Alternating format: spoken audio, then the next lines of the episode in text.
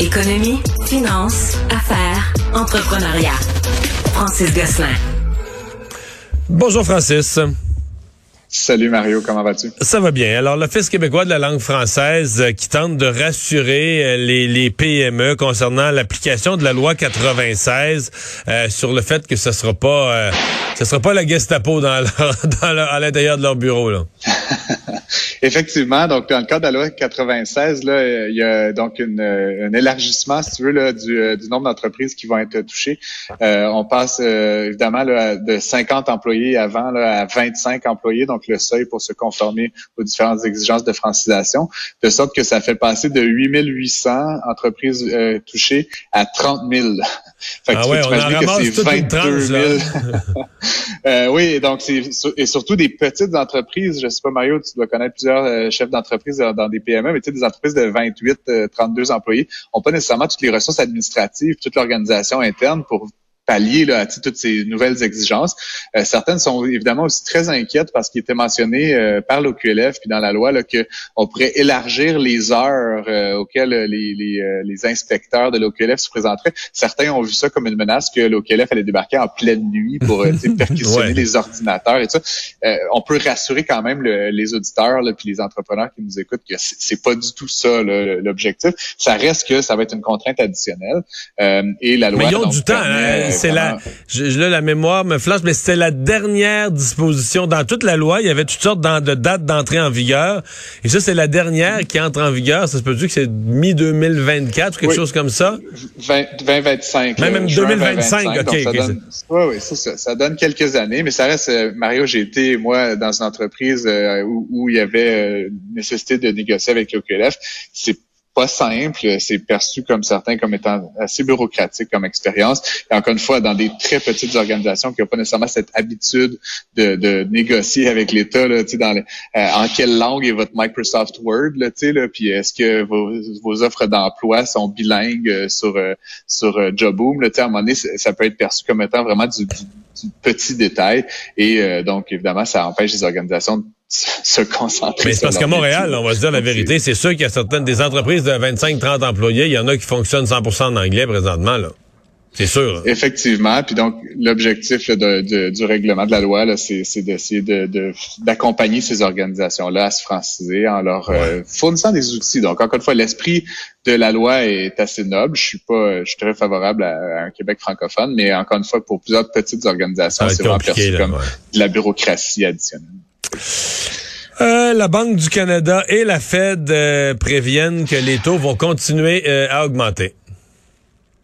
Ben, que prévoit, mais nous le disent en fait. Oui, nous l'annoncent. Coup sur coup, là, monsieur, monsieur Macklin puis monsieur Powell, qui dans deux allocutions non coordonnées, là, je pense pas qu'ils se parlent tous les jours, mais ce matin, les deux évoquent que les taux pas peuvent, c'est vont continuer à augmenter. Donc après, est-ce que ça va être encore des sauts de trois quarts de point? Là, ça, me, ça me surprendrait énormément. Mais les deux nous disent essentiellement la même chose. La lutte contre l'inflation est loin d'être terminée. Euh, les deux, la Fed qui vraiment dit, qui martèle, euh, on va atteindre 2% quasiment euh, coûte que coûte, là, si tu veux, Mario. Donc, tu sais, vraiment, ils préviennent les marchés, les consommateurs que le, on n'a pas vu la fin là, des augmentations.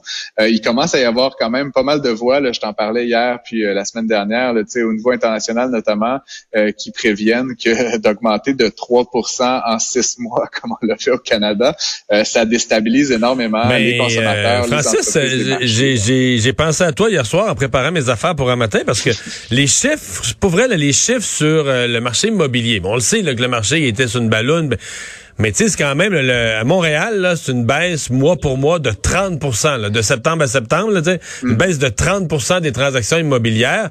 C'est quand même abrupt, c'est quand même un changement radical.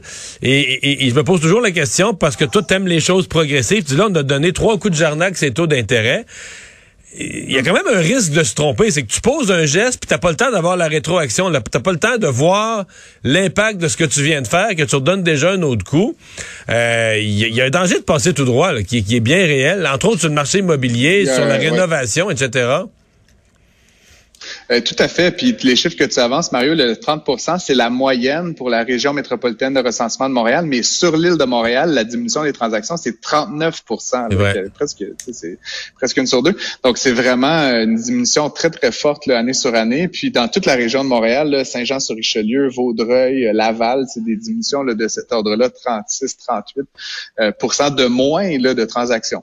Pour l'instant, les transactions diminuent, donc ça peut prendre plus de temps de vendre sa propriété, etc. Mais les prix ont tendance à se maintenir pour l'instant. Tu te rappelleras qu'il y a quelques mois, là, Desjardins, la Banque Royale, tout ça avait prédit là, des, des baisses de prix. Là, comme mais la baisse de prix, euh, corrige-moi, mais la baisse de prix de l'immobilier mm. arrive avec un délai parce que les gens vendent pas. Les gens se sont mis en tête, garde, je vais avoir 400 000 pour ma maison. Puis avant qu'ils décident de faire une, révision de prix, à être prêt à laisser aller à 350, faut qu'il faut qu'il soit quelques mois sans la vendre, là. Hein?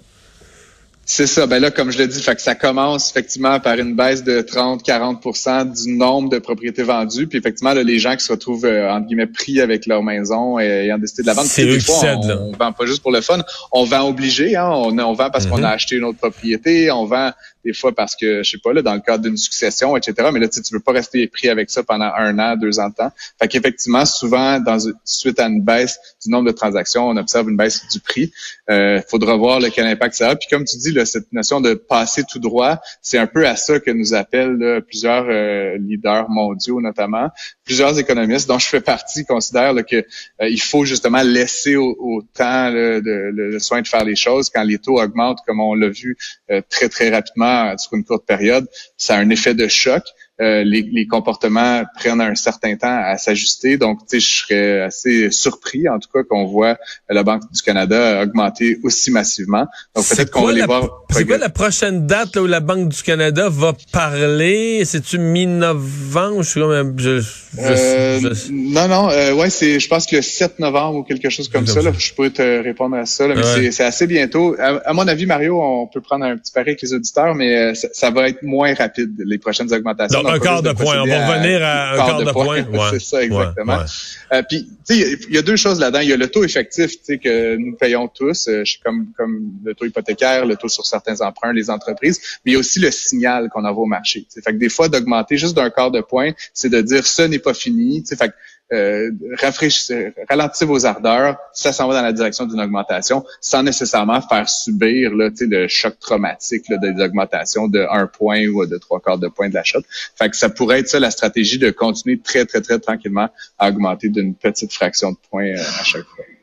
Francis, merci. À demain. À demain. Au revoir.